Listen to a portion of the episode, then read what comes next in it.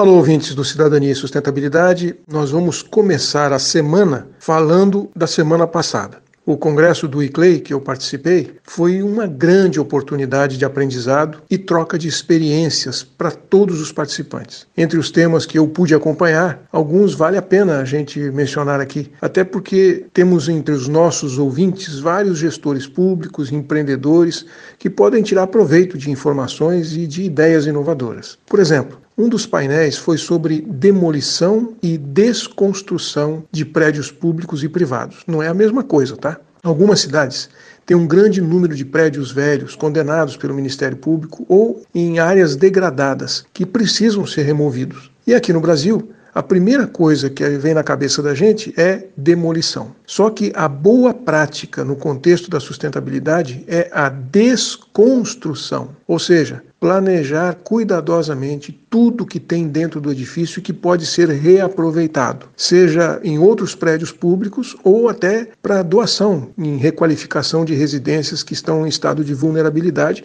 e que toda cidade tem. Isso faz parte do ODS 12, que trata do consumo responsável, do reaproveitamento, da reciclagem de tudo que ainda pode ser usado. A cidade de Malmo, onde o congresso aconteceu, tem uma equipe especializada nisso e fazem muito mais desconstrução do que demolição. Em algumas situações, o material é moído e reprocessado no local e reaproveitado para fazer pavimento, calçadas, mobiliário urbano com o resto da construção civil.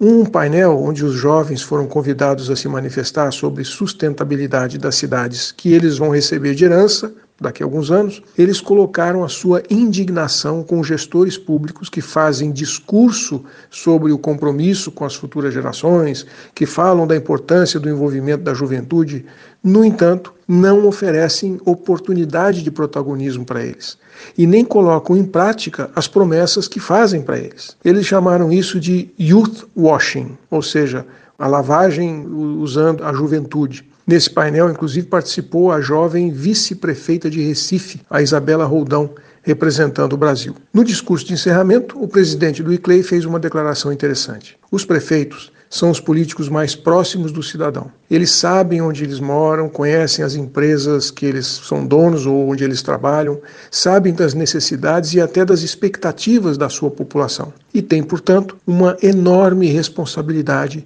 de encontrar hoje um caminho seguro, viável, equilibrado para que essas pessoas tenham um amanhã. De modo geral, são decisões difíceis, que exigem coragem para escolher o caminho certo, mesmo que ele seja estreito e espinhoso. Ao longo dos próximos dias, eu ainda vou estar compartilhando com vocês outros aprendizados e reflexões desse congresso. Afinal de contas, tudo lá estava relacionado com cidadania e sustentabilidade. Um abraço. Aqui é o Silvio Barros, para a CBN.